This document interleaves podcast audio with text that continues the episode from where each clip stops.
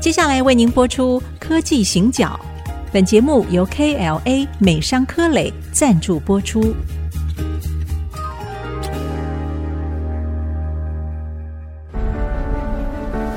从区域情势、产业变迁到文化体验，娓娓道来全球供应链的故事。欢迎收听《科技行脚》。这里是 ICG 主客广播 FM 九七点五，欢迎收听科技行脚，我是电子时报黄清佑。我是人工智慧科技基金会执行长温怡玲。我觉得二零二二年它是非常不平静的一年，它发生了很多的事情哦。那特别我我想在这个疫情要即将解封的时候，那这个时候最让我们关注的，我想十月份哦，美国的晶片法案，这个在中国那边，因为我还是偶尔会去看一下中国那边的报道，他们说那个叫掐脖子啊，嗯，就是他们整个科技的发展其实是被掐住了脖子。好，但是坦白说，我们在整个现在这种产业的关系是这么密切的状况底下，常常啊，你掐了别人的脖子啊，其实某种程度呢，也对自己来说，可能也会造成一些伤害。好，那以台湾来讲，我们又正好在这两大的中间呢，它其实整个在局势上面，我觉得它是有一点点的混沌未明哦。所以，呃，我就想到我们上一次的节目当中，其实社长引用《孙子兵法》里面说：“行之，敌必从之。”好，那就是呃，我们现在这个局我设下来了，所以大家会按照我这样的游戏规则来玩嘛。那现在到底是，我想台湾要设局，恐怕现阶段不太可能。这个局到底长成怎样啊？我们是不是可以稍稍清楚的看到一点点？第一个，我们现在是在一个观局的状态，关就看哦对看，因这个为我局们基本上并没有能力去决定这个局应该怎么改变。是好，但至少我们要有观察能力嘛。嗯，我们可能面对的是一个僵局，僵局，是但是它总会改变的，僵局也会破局。是好是，破局的剧码有几种可能性？是我们如果把它很简单分成四种，第一种就是中美和解，那供应链很快就回稳了，大家问题就不大了，这对不对？这是第一那种。对是对，第二种就是美国结合西方的国家孤立中国，是那这个背后是什么？背后就是分散型的生产体系必然形成。肯定好是那第三种就是说，中国想尽办法用自己的方法建构自己的生产体系。变成两大阵营，对这对样对，好嗯，第四种就是大家最不想看到的，嗯发生了战争，是那台海升坡，是，我们怎么去面对？对那这四种局，不管是哪一个局，台湾都是台风眼。是。那嗯对嗯请问一下，我们做了多少准备？或者我们可能有十八个剧本，每一个剧本的样子是长得什么样子？我们不再能回到李登辉的时代，说我们有十八套剧本就可以了哦。哎，李登辉那个时候，对我知道，我们很多听众可能不太知道为什么要十八套了。好，这应该是在一九九九六95年的，是对，对九五九六年的时候，那时候应该台海是危机嗯台海危机的时候，对。然后李登辉就说，我们有十八套剧本可以来应变嘛。对，然后其实那个时候的状况，甚至有人说，我们现在的状况其实是比那个时候还要更更严峻。对，嗯是的，是的，对，啊，当初因为美国很清楚的是压制了全世，因为那时候苏联刚刚解体没多久，对，苏联也没办法扮演关键性的角色，是所以美国是制霸了全球嘛，所以对他有足够的话语权，说我要玩这个，我不要玩这个。所以台海的问题是美国完全在他的能力范围之内。而且那个时候的中国不是现在的中对国，对对完好全不一样。中国真正成为一个世界级的角色，我认为是在二零零八年北京奥运以后。是对北京奥运以后，除了 GDP 超过日本成为全世界第二大国之外，包括国内市场的蓬勃发展、是网络商圈的蓬勃发展，你可以看到阿里阿巴里巴、巴巴腾讯、百度是这些公司、京东是都在对这个阶段增长。然后呢，全世界现在十大手机品牌有八个是中国的品牌。小米啊，哎华为啊，然后对你知道吗？嗯印度的手机前五大品牌有四个是中国品牌，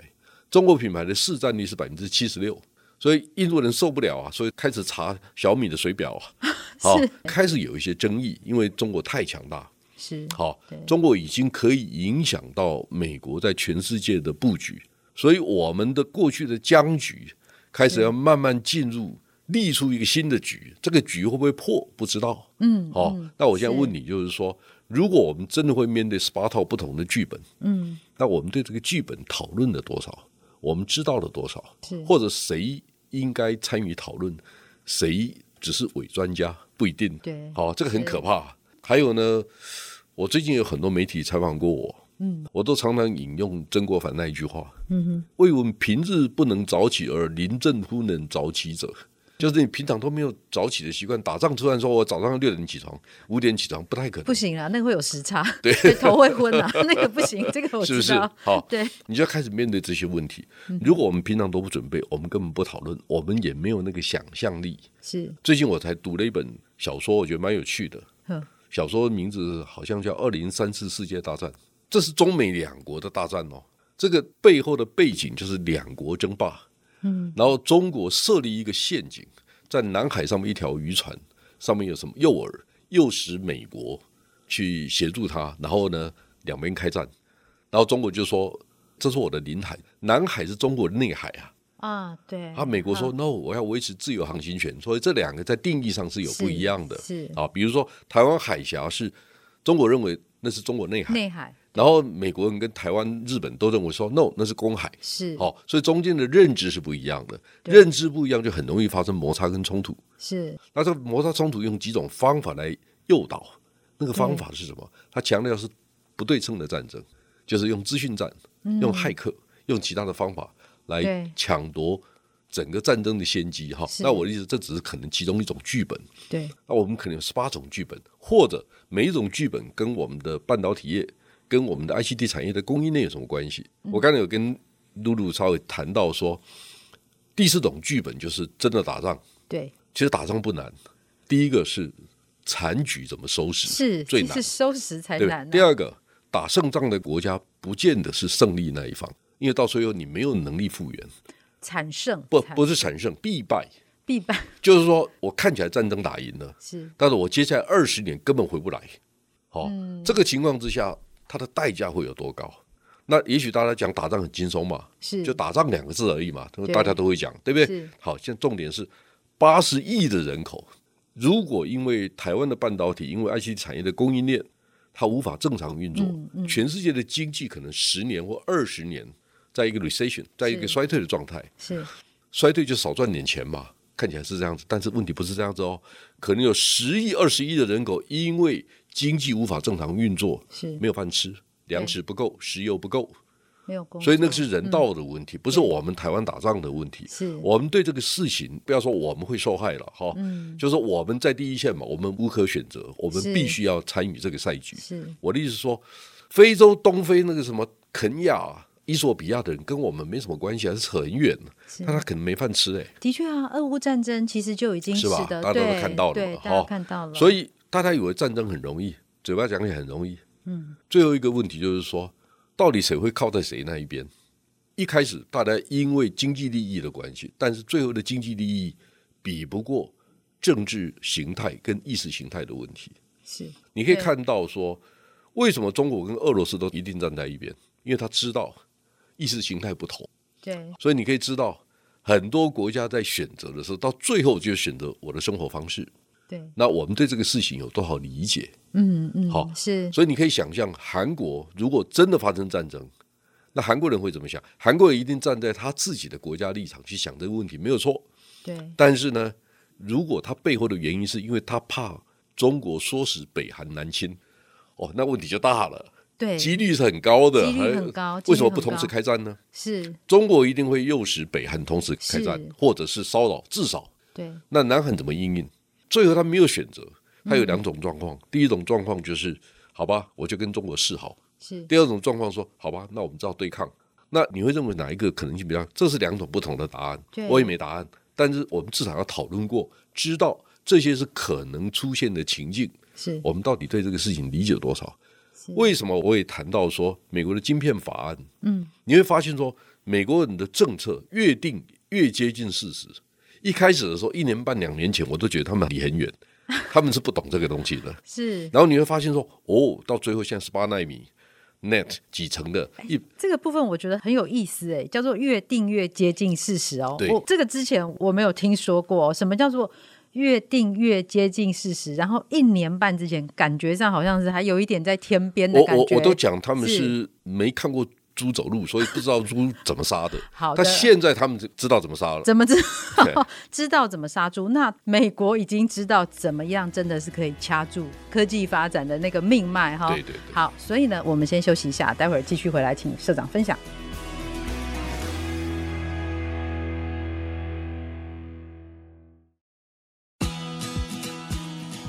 欢迎回到科技行脚，我是温怡玲，我是黄清勇，好，刚刚社长跟我们分享哦，美国在一年多以前，它开始有一些，其实我们在经济领域通称它叫科技战。那这个科技战呢，在之前呢、一年半、两年之前，社长觉得它好像有点在云端哦，然后现在是越来越可以掐住命脉，感觉就是那找到了七寸在什么地方，这要怎么说？社长可以其实我跟们我在观察哈，台湾、美国、日本、韩国、中国在面对这些非常 critical、非常关键的议题的时候，它呈现出来的面貌跟态度是不一样的。这个点非常重要，对好，是就是说我对美国的政府官员的评价啊，好、就一开始我看他们在谈的，在传递出来的续集，我认为你们是外行的，你根本不懂，基本上就是没看过猪走路，所以不知道猪应该怎么杀。是，但是你可以看到最近他们传递的内容，包括十八纳米以下的技术，嗯，包括最尖端的记忆体，包括人工智慧、超级电脑的晶片不可以卖大陆，包括美系公司的员工不可以提供服务，这种事情那是非常关键的，对不对？是好是，所以你会发现说，美国的官员掐到了脖子，嗯，他知下道脖子七寸的要害在哪里，是好，所以呢，我认为，因为不管是从公开媒体或者我个人私下可以听到的，我都感觉到美国人是比较精确的掌握现在中美半导体对抗的过程当中真正的要害在哪里。那我以前跟大家举过这个例子，就二零一九年七月一号，嗯，为什么有一个日本的专家讲给日本政府听，如果日本跟韩国关系没办法改善，就掐住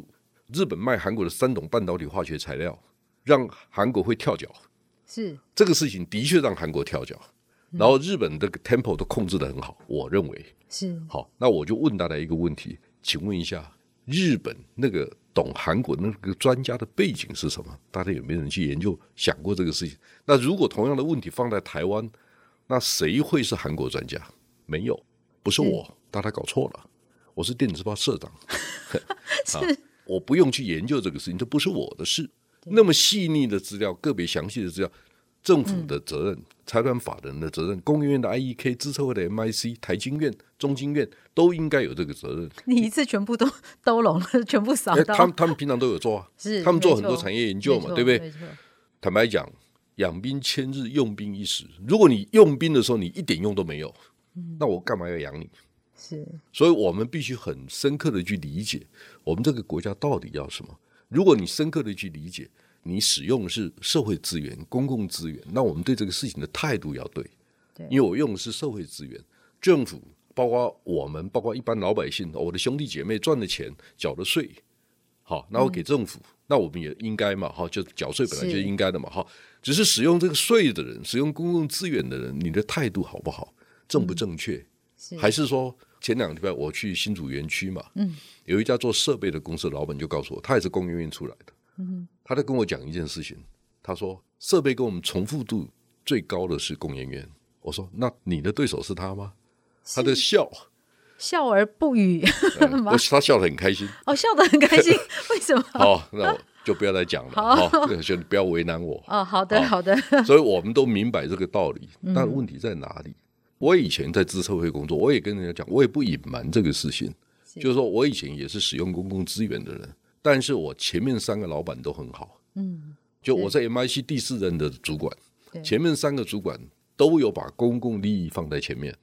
嗯，好、那个叫陈家军、陈清文、杜子成，他们三个都做到。是说我只是萧规潮水而已，嗯哼，啊，规矩是他们定的，那我是觉得不错，这个规矩应该 follow。是那反而我做到今天，我还很像哎、你你不觉得我很像财团法人吗？我也帮很多人，就是做很多社会公益嘛， 就很多公共议议题会来找我，我啊。那我常常想，我哎、我是民间公司哎、 对，但是你还是讲啦，我该讲的话还是会讲，还 我是讲能力范围之内了啊哈。哈就我们也是公共服务的公司嘛，是嗯你不能每件事情都斤斤计较，说啊谁付我钱，谁没付我钱，你天天这样想，你日子很难过，是啊犯不着。是是，好，对我只是说，我们开始要面对嗯新的局面，我们对这个新的局面的理解、分析、结是构到底掌握到什么程度？是那第二个就是说，很多人问我，你怎么每一年写一本书？哎那你有你真的有人来卖书的吗？其实啊，我本来写了四本，以后我认为说结束了吧，哦， 但是就是今年三四月份的时候啊，我到交大讲课，那交大跟我一起开课的教授就跟我说，哎，我们我们有其他几个教授想了解半导体跟地缘政治，然后能不能安排一个时间，是让你们见个面讨论一下？我说哦，好啊好啊好啊，我就很热心的跟他们讲解说应该怎么做。结果那教授李威宇教授跟我说，我们可不可以委托你做？ 所以我那个东西是因为交大委是是这样子托来，那我还对跟他说，做好了以后不要束之高阁嘛，嗯可以的话就让学生当成教科书。是，好，那我就把它捐给交大，所以那个就变成交大的资产。就细导的为语集这对一啊，本，我觉得很好啊，对就是啊因为你既然做完了嘛，对那很高兴这本书也是畅销书。好、重点是说，诶，大家用最便宜的方法，可以去知道我们所看到的世界。嗯好、那因为每写一本，你都会找到很多的问题，对然后你又自问自答，诶，这个事情我怎么不够了解？这个那个事情我可不可以再请教谁？好、是啊那第三个就是说，你读的越多，写的越多，听课的时候你触类旁通的能力越好。会越好。的所以，我们确今天为什么谈《孙子兵法》？是好，是因为有一天我听说某一家很大的 IC 设计公司的老板在读《孙子兵法》啊好，那我在想，哎，好议题啊，嗯那我就把《孙子兵法》六千多字重新读了好几遍，是我就挑了一百个标题，嗯我每个标题写一个科技业的故事。是好，我已经写的差不多了哈、重点是说，你写的越多，读的越多，听别人讲《孙子兵法》的时候，你越有感觉。对所以我们有一个前辈，就是我们前行政院长毛治国，嗯嗯他最近在讲的课就是《孙子兵法》，有啊，您不是写了那个对对读书对笔记吗？ 那很好 啊。对，我就连写了三篇，我写了三千多字，那毛院长也很惊讶。好，哦他很开心，他是他说哦，原来他讲课有人这么认 真听，哦，讲课人都很希望别人可以认真 哦，做我真的笔认记真，我认真是嗯做笔记，然后我就引用了一些我觉得毛院长讲的很好的地方啊，比如说是他在谈形势，嗯形跟势，是积水之急可以漂石，就是嗯水很急，可以把石头漂走，势也对哦，就是形势的事势哈。 对哎，我觉得很有道理的。然后他是念理工的，他就是说重力加速度， 哦， 好啦，好，对，忽然有点阴影，这样我们这样听到物理就是 然后他就在讲这个事情，哎，我觉得很有道理。嗯，我们就谈到说形跟势之间的关系，中间还有一个字叫机，技巧的机，机缘的机，扳时机的机机，嗯啊时机那的还有机两个意思，第一个是 timing，、第 yeah 二个就是 trigger，就是扳机哦。是嗯好、这两个不太一样，他说两个都有道理，哦，就是说形，假设我形是本质，是核心价值、核心能力。是假设啊，比如说啊，毛院长核心能力比我好，嗯那假设我们十分是满分，他有九分，那他能够当上院长，他积怨也不错，所以我们也算他九分，所以他九九八十一分。是那我呢，能力比较差，是本质比他差，嗯他九分，我只有六分，嗯但我积怨也没他好，我只有五分，那我就三十分， 30六乘五嗯分 三十嘛。 好，那我跟你比也是没有比你差，我们两个是哦可能你本质比我厉害，但我运气比你好啊，是或者我时代比你好。我比你对早创业嘛，对哈，所以我是嗯比你幸福，我比你幸运不一定幸福啦，但是幸运是有啦， 哎好， 怎么这么谦虚 呢？害我不晓得怎么回答。我也没关系，我开个玩笑而已嗯哈。所以我们去对比一下，我们把每一个人的能力稍微可以根据你自己去衡量嗯，啊 是，。所以以他在谈形式，就是说你这两个加起来，你力量有多大，你其实算得出来的，可以有一个是粗浅的理解。是那最后一个就是说，《孙子兵法》里面其实我最喜欢的几句话，嗯，他谈到说取用于国，因粮于敌。嗯就取用于国的意思就是说，我呢发展事业，是我最好的方法是这个国家最好的资源通通给我用。哦。好，比如说我对拥有最好的工程师，是拥有最好的产业，买对最多的零件，那我的产业当然很好了，这叫是取用于国。是好，因粮于敌，我就把客人抢过来，把敌人的粮食抢过来。抢过来他讲到取敌一中，胜似二十嗯中，就是我拿别人一中粮食，对我等于自己的二十中。哦，对，哦，就是因对为别人没有了。是此消彼长，哎，对对对，是，嗯所以重点来了，就台积电为什么这么成功啊？因为 NVIDIA 的客户在我们手上嘛，AMD 在我们手上，现在连 Intel 都来了啊哈啊，所以对我们就阴阳阴于阳于敌嘛敌，就是它变成我的市，否则我们市场很小啊，谁要理我们？是就是因为我们做的够好对，那我们也知道去吸引别人。还有最后一个就是说，我们是很成功的变成一个无害的伙伴嘛。对，所以一开始的时候，我跟露露在谈到说，我们在中美贸易大战的背后有四种不同的情境，嗯，其中最可能的情境，或者我们最应该重视的是分散型的生产体系，是第二种。不是第二跟第三种的中间那一个。哦，OK，呵呵，好，分散型生产体系就是说，你会发现，第一个，西方国家在连结力量，成为另外一股势力，是，但是它力量是分散的，它可能对分散在印度、越南、印尼、泰国不同的国家。嗯，那每一个国家有它什么基本的条件，这个时候我们就是借力使力嘛。是好，或者我们在配合分散型的生产体系的时候，我们知道这是个大趋势，我们就必须知道怎么跟他们合作。嗯是，所以呢，二十年前谈南向政策的时候，大家说它失败了，但是不要认为二十年后会失败，它两个不太一样。情境不一样了。对对对嗯对，所以我们必须去理解这样的事是情。那另外一个就是说，诶，如果大陆会怎么样啊？那我们应该怎么布局？应该怎么去互动是？我们也必须知道。最后一个就是说，没有到打仗那个程度，那万一大陆经济情况真的不好，诶，大家不要小看十四亿人口，如果经济很糟的时候，那台湾会好过吗？是不会是好过。是那最后一个就是说，十面埋伏，网开一面，开的这一面可能就是台湾。台湾准备好了吗？